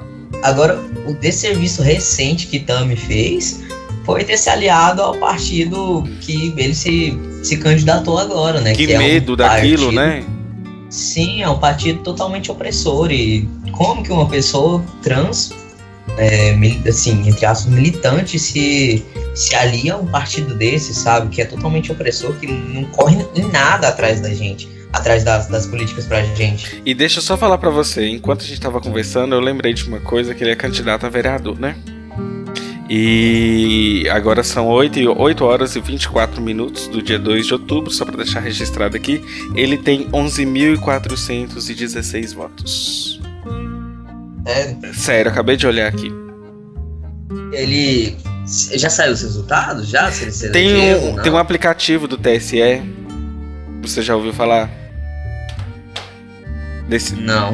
Tem um aplicativo que chama Resultados do TSE e ele, ele- eles vão dando o, o resultado já. Já, como é que fala? Parcial. E aí eu acabei de olhar aqui e assustei com o tanto de voto. Ele tem, até o presente momento, mais de 11 mil votos. Só pra você saber. É. A gente vê que ele é uma pessoa visual, né? Ele é totalmente da mídia e ele não aproveita em nada dessa influência Sim. dele. É, Assim, querendo ou não, os meninos vão votar nele porque é um representante ali, né? Na esperança de, de ser feito algo. É, é, é, isso é interessante. E falando nisso, só para complementar de vereadores, a Indianara Siqueira, que é do Rio de Janeiro, pelo PSOL, não sei se você conhece, ela, ela é, é puta e uhum. candidata a vereadora, ela tá com 6.166 votos. Nossa, Talvez tá. pela. É, existe o coeficiente eleitoral, e, e, existe até uns podcasts que explicam bem é, didaticamente como Sim, funciona. Saiu, saiu no última posta, a última postagem no Mamilos. sobre isso. E a India, é, talvez, é, talvez a Indianara Siqueira tenha, tenha grandes chances de ser eleita. Vamos torcer aí pra, pra, para a Indianara. Enfim, né? É, voltando aqui à questão dos vídeos, pra gente dar, dar prosseguimento. Vocês também falaram que vai ter Prita Lisa, sim. Eu acho que a gente já até discutiu isso, né? Já. vamos cagar nada aqui, hein? É, não vamos cagar nada. Manual do Homem Trans, eu achei tão legal a capa do, do episódio. Esse é o melhor vídeo. Inclusive, tem mais visualização. Ah, gente, tipo, não é que é o melhor, é que. Não sei. ah, cara, nesse vídeo aí eu quis dizer que não tem nada externo que vai te fazer homem, só você se sentir homem, sabe? É, mesmo para quebrar os estereótipos do que é ser um homem, sabe? Porque muita gente caga mesmo o que, que você tem que fazer, né? Para você uhum. ser homem. E eu falei, aí nesse vídeo eu falo que não precisa de nada disso. Você pode ser viado e pode ser homem, você pode ser o que você quiser e ser homem. Você pode ser uma flor e se sentir homem, vai ser homem. É ba bacana esse episódio. E depois o papel do homem no feminismo. Agora eu queria entender qual é o papel nosso aí. Polêmico, cara, polêmico. É louco pensar isso, porque eu acho muito importante os homens estudarem sobre o nosso movimento. Partindo desse viés, eu ainda quero fazer um, um vídeo falando sobre é, por que, que o homem trans precisa do feminismo, sabe? Porque o, o movimento feminista é hum. igual, tipo assim, eu como homem trans, eu não posso tomar a frente do movimento, óbvio que não. Mas eu posso estar inserido dentro do, do movimento como homem trans, porque, igual eu, Luca, foram 18 anos da minha vida sofrendo que mulheres sofrem, sabe? Foi, e até hoje ainda sofro opressões que as mulheres sofrem. Claro que em menor escala hoje por ter possibilidade. Mas é, por 18 anos da minha vida foi a minha vida foi a vida de uma mulher. Eu sofri as mesmas coisas que, eu, que uma mulher sofre hoje ainda sofro dentro de casa pelo machismo, porque minha família não me aceita, ainda me lê como mulher. Então, eu não posso falar na frente do feminismo, mas estar dentro do feminismo e conversar com as meninas sobre o feminismo, por que, que eu não posso, entendeu? E tem muita. Tem muito isso dentro do, do, do feminismo de, de barrar todos os homens, sabe? Não fazer recorte na, na questão do, do, do, masculino, na questão do homem, não fazer é, esse recorte de homens trans e tudo, porque é, é, feio dividir homens cis e homem trans, mas nesse ponto é necessário, entendeu? Entendi. É, e, e, isso eu acho que é, é importante saber o lo, local de fala da gente, que nos remete até o vídeo. Tem um vídeo que fala de local de fala, cadê? Ah, você consegue opinar, o famoso local de fala. E parece que vocês até falam daquela treta lá daquela. Sim, do Photoshop da, Sim. Cléo Pires Como e é, é o. Daquele cara? É o Paulinho. É. Paulinho Vilena. Paulinho Vilena. É, eu achei aquilo meio Quem não assou, né, meu assim, querido? Não, mas o melhor vídeo é a gente colocar ali que existe uma grande diferença entre se sensibilizar e usar o lugar de fala, né? Porque você pode muito bem se sensibilizar com determinada, determinado movimento, igual eu me sensibilizo com o movimento do Luca como homem trans, e ele como eu no lance da mulher negra e tal. Mas a gente não pode tomar o lugar de fala de nenhum dos dois, cara. Cada um tem ali seu espaço, a hora certa de dar pitaco. Cara, é muito engraçado porque eu não sei como é que as é, o, o, trabalho dele parece bacana, mas parece que ele é bem criticado por gays e por trans também, né? Assim, ah, não sei, é, eu não, até não conheço o trabalho dele. Chato. O, o, o, o Neto Ele Lucon? Ah, o Neto Lucon. É, ele.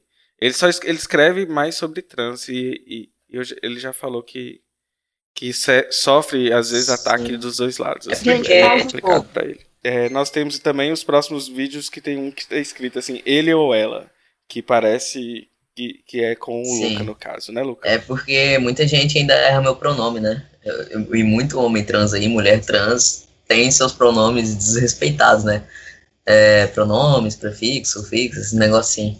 Então, foi só um vídeo mesmo desabafando, falando, gente, para, para de usar pronome errado, viu uma pessoa mais andrógena, ou não interessa, viu uma pessoa, quer conversar pra ela, chega e pergunta, querido, o que, que você prefere? Te chama de ele ou de ela? É tão simples isso. Se uma pessoa chegasse e me perguntasse, é ele ou é ela? Eu, cara, quando uma pessoa chega assim e faz essa pergunta em mim, eu não fico ofendido, eu fico feliz, sabe?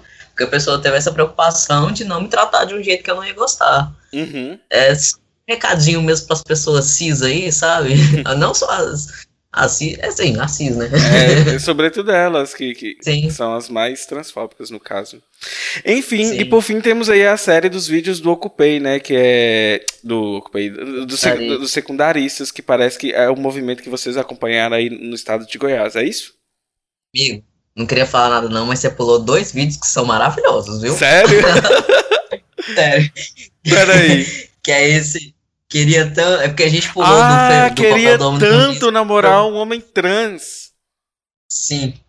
Isso é polêmico. Pode falar. Cara. Cara do céu, o que, que as pessoas acham que a gente é, sabe?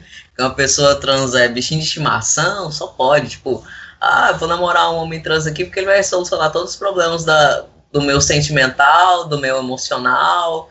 Eu acho que chegar em casa ele vai estar lá com um chazinho, um biscoitinho pra sentar, deitar no colo dele, ele me ouvir de boas. E hum, não é isso não, cara. Sim, não é isso. A gente não. Pô, a gente não é tão sensível. Sim, a gente é sensível, mas em outras áreas, sabe? A gente tem homem trans escroto pra caralho também, machista pra caralho e tudo. Então, a gente é normal, sabe? A gente não. É porque as pessoas olham muito assim, ah, era uma menina, né? Menina é mais sentimental. Então vamos lá. Nossa, isso é pesado. Sim, Demais. isso é pesadíssimo. É, eu não tinha pensado nisso, não. Mas é, parece que, que tem muita gente que às vezes quer pagar de desconstruidão e, e, e quer ficar com uma pessoa que é trans só pra pro- provar Sim. um, um ponto, sei lá, que, que é uma pessoa. Ai, não sou transfóbico. Hum, é, até já namorei um, sou um racista, trans. Eu tenho aqui Até já beijei umas pessoas trans. eu, eu imagino que isso deve, deve ocorrer mesmo, assim. E é engraçado, né? Essas pessoas são meio assim toscas, né? São pessoas bem podres em relação a esse tipo de, de situação. Outras, eu não sei, quando eu era gay e, e adolescente, tinha muitas meninas, ai, e você é meu amigo, porque eu sempre quis ter um amigo gay, que amigo gay é bom, que me entende. Aff, Maria. Ai, eu me É, sentia um chaveirinho. Gay. Era um gay de É, estimação. de estimação. Talvez essa nova relação, essa, até essa nova visibilidade que estamos dando, está tá abrindo espaço para esse, esse tipo de gente tosca que também quer agora um chaveirinho, não quer mais um chaveirinho gay, porque o chaveirinho gay já não é novidade, agora quer um chaveirinho trans. E de preferência É, são as. um chaveiro trans Ah, a gay, que aí vai ser melhor É. ainda. A gente, come... a gente costuma falar que são as, as Marias testosteronas, né? As, as- os T-Lovers. É, São T-Lover as já já vi, mas Maria Testosterona não. É, nossa, tem muito isso de Maria Testosterona. Outro dia uma, uma mina me, me adicionou no Facebook, eu fui olhar os amigos dela só homem trans, cara. Tipo, meu, tá, ok. O que, que você quer comigo? Quer, sei lá. Sabe? Você Vender fica sem. Sim, você, você fica sem saber, sabe? Tipo, e aí? É, é, é, Por que, que você só tem homem trans? e, e- e se posicionar perante essas pessoas deve, deve ser complicado, hein, Luca? Assim, é, Sim. às vezes, assim, às vezes- não quer ser mal educado, mas às vezes a melhor resposta é ser mal educado com um tipo de pessoa assim. Ah, cara, eu fico calado. Eu não respondo. É, Quando eu vejo que é assim, eu só, tipo, se insistir demais, eu falo, só para, por favor. é, é complicado. Enfim, e, e- e- e temos o vídeo do secundarista que. Ah, não, tem os três desafios das não estrelas do YouTube. Que, que- não, terceiros.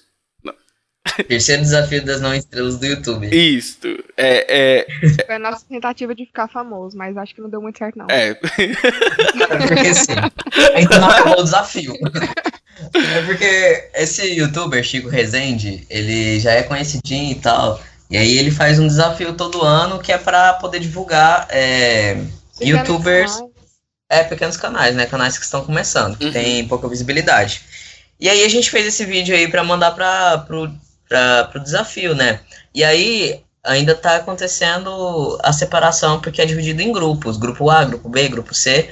E tá no grupo D, se não me engano, já. E a gente ainda não entrou, mas ainda vão ter outros grupos. Então, e eu acredito que a gente vai entrar. E aí depois começam as votações, sabe? Aí a gente pede aí pra dar aquela moral pra gente, pra votar, pra gente conseguir uns, Ah, que bacana. seguidores aí. Bom saber. Porque a gente achou, sim, a gente achou muito importante entrar nesse desafio, porque as pessoas que vê, que vê ele é exatamente as pessoas que a gente quer atingir, que são as pessoas que estão fora do movimento, são as pessoas que têm que ouvir o que a gente tem para falar. Entendi. É, eu acho que é difícil a gente conseguir visibilidade e, e eu acho que quem já tem visibilidade tem um papel importante na, na em nos ajudar, né? A, a, a nos, nos a, a, pra gente aparecer com o nosso trabalho, até mesmo porque isso demanda tempo, né?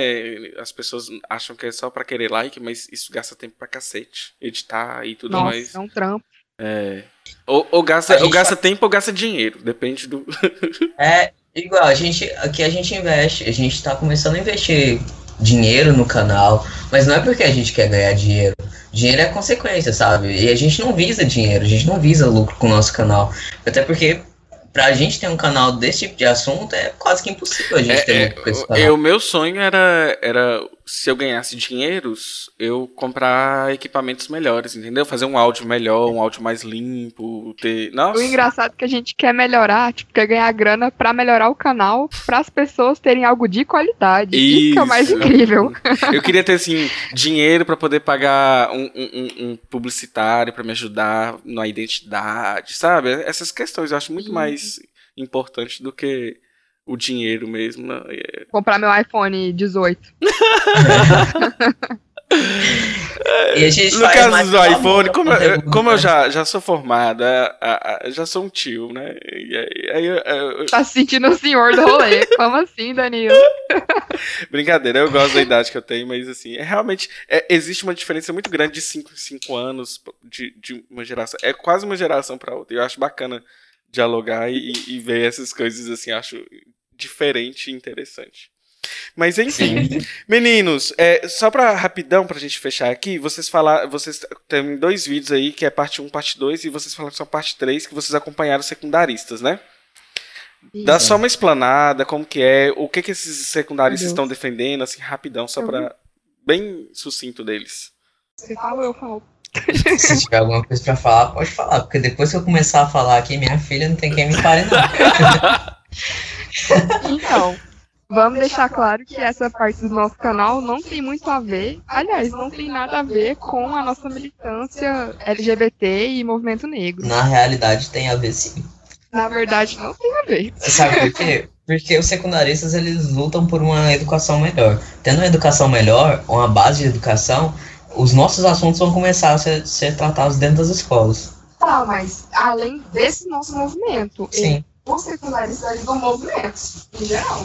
sim. Porque é importante lembrar também que os secundaristas são apartidários, né? Ah, sim. Uhum. Mas, Porque- mas acaba não sendo um movimento que tende a ir à esquerda, no caso? Não, porque assim, Danilo, eles são. As pautas que eles, eles procuram são de esquerda. É, mas isso não é partido, entendeu? Ser de esquerda não é tomar partido, não é ser partidário.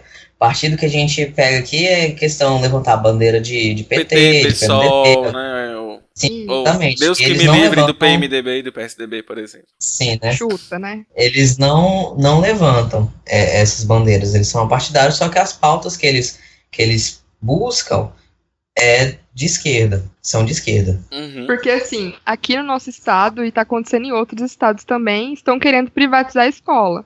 Ou seja, privatização é uma teoria neoliberal do partido de direita. Então, quando a gente vai contrário a isso, a gente acaba. é, O movimento acaba sendo de esquerda, né? Por conta dessa reivindicação do movimento. Mas não necessariamente levanta uma bandeira e tal. É, é. Sim, eu não sei como é que tá a situação das escolas em Minas Gerais, né? Mas aqui a gente tem o nosso querido governador Coronel, que ele, ele decidiu que vai privatizar tudo. Ele é, privatizou, já privatizou a saúde daqui, tá, já entregou o SUS na mão de empresários, o que transformou o SUS numa porcaria maior ainda, tá? Acabou com a saúde pública aqui do estado de Goiás, ele está querendo entregar as escolas estaduais também na mão de, de, de empresários. E os secundaristas é um movimento estudantil e eles correm É atrás... totalmente ao contrário disso. Sim, correm atrás da não terceirização, da, da não privatização das escolas. É, e aqui nesse vídeo ele explica, ele, o Guilherme, que é um secundarista, que a gente procurou para falar sobre isso com a gente, porque a gente não tem conhecimento nesse assunto, é, ele explica para a gente por que, que as OS vão ser ruins para as escolas, por que, que, o, que não é bom tanto para o professor quanto para o aluno E privatizar. pra comunidade, Sim, né? E para a comunidade também, privatizar o ensino. Entendi. E, e essa, essa luta é uma luta que recebe muita, muita repressão, né? Muita opressão. É adolescente sendo preso, menor de idade sendo preso, menor de idade apanhando da polícia, menor de idade levando arma da cabeça de policial a paisano, sabe? Só porque estava num, num cadeiraço, manifestando pe- pela sua educação. Então, a gente achou importante trazer essa pauta para o canal, porque é, principalmente porque a forma de atuar do secundarista, dos secundaristas, a principal forma é com ocupações. Eles ocupam as escolas. Eles fazem é, a- quer terceirizar tal escola, eles vão lá e ocupam a escola, dormem na escola, é, organizam projetos dentro da escola para e não deixam ninguém entrar para não para como forma de protesto, entendeu? Então, o nosso canal, o nome do nosso canal é Ocupei. É, a É aí gente que tá a gente entra. é aí que a gente entra. A gente tem que trazer essas pautas que são são marginalizadas para dentro do YouTube, que de, de um jeito que, que em outras é, de outras formas elas não conseguiriam chegar é, nessa nessa mídia para chegar nas outras pessoas. Então a gente está tentando é, quebrar esse formato de só nossa pauta, pauta LGBT e pauta feminismo e feminismo negro, para poder caber outras pautas também que não tem visibilidade no nosso canal, porque afinal nosso nome é Ocupei, né? Pra gente ocupar. Momento superpoderes.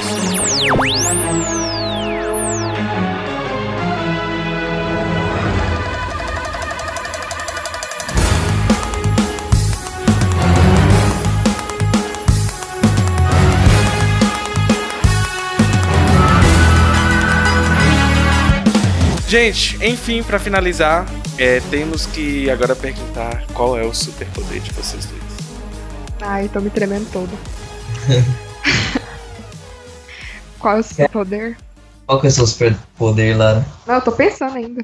Você teve uma semana pra pensar, menina. Você acha que é fácil? Eu pensei em tanta coisa. Então, eu já vou falar meu superpoder. Eu, eu acredito que, que eu sou muito privilegiado de, de ter o poder de fala, né? Uhum. que eu não. Eu não. Eu consigo ir na frente de, de, de plateia e tudo e conseguir falar, conseguir trazer o que eu penso e conseguir é, falar sobre demandas. Então, consegui ter, ter desenvolvido isso com o tempo, porque eu era tímido pra caramba, né? Consegui ter desenvolvido com o tempo, eu acho que é um super poder, porque hoje eu consigo, eu sou chamado para fazer algumas rodas de conversa e eu sei que a partir disso é, ocorrem mudanças. E esse é meu superpoder, poder de fala. Engraçado porque o meu poder é praticamente quase o mesmo. A diferença é que aproveitar desse privilégio de poder falar, ter o superpoder de que todos que me escutem consigam entender. porque tudo bem eu falar, poder falar, mas eu quero que essas pessoas que me escutem consigam absorver tudo que eu tenho para passar.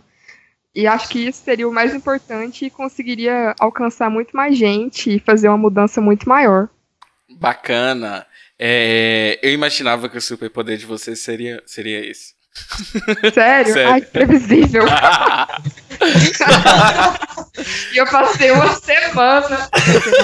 Atravessar uma parede, né? Desde, desde, É o que Ah, eu isso? acho que eu queria ser a vampira. Não, então. desde o primeiro dia eu falei assim: eles vão falar esse superpoder. Eu já sabia. Enfim, Por gente, que, que você não ajudou? eu deixo pra ir fluir naturalmente. Meninos, muito obrigado. Foi super divertido. Inclusive, esse é o maior programa que eu gravei, mas a conversa estava tão gostosa que eu preferi não cortar. E outra, quem ouve podcast sabe que às vezes um programa pode render duas horas de programa. Então, fiquem aí com o nosso duas horas de programa. Muito obrigado pela disponibilidade. É, você. foi Que super gostoso pela montagenzinha que vocês fizeram com a arte do programa, com a- o grupo no Ah, eu sou WhatsApp. muito designer. Tiraram, né, pra mim. Muito arte finalista, sim. Enfim, ó, é, muito obrigado. E se vocês podem dar o tchau e fazer só um posicionamento rapidão para os nossos ouvintes. Gente, dá uma passada lá no nosso canal. É só digitar no, no YouTube, eu ocupei que tu já acha ele. Tá? Sim. É esse íconezinho que tá aí no podcast, vocês vão ver. Enfim, é, Lara, vai dar o seu tchau. Ai, meu tchau é seu nervoso. Não, mas então. Eu quero que as pessoas escutem até o final, né? Porque é pra elas entrarem no nosso canal. E.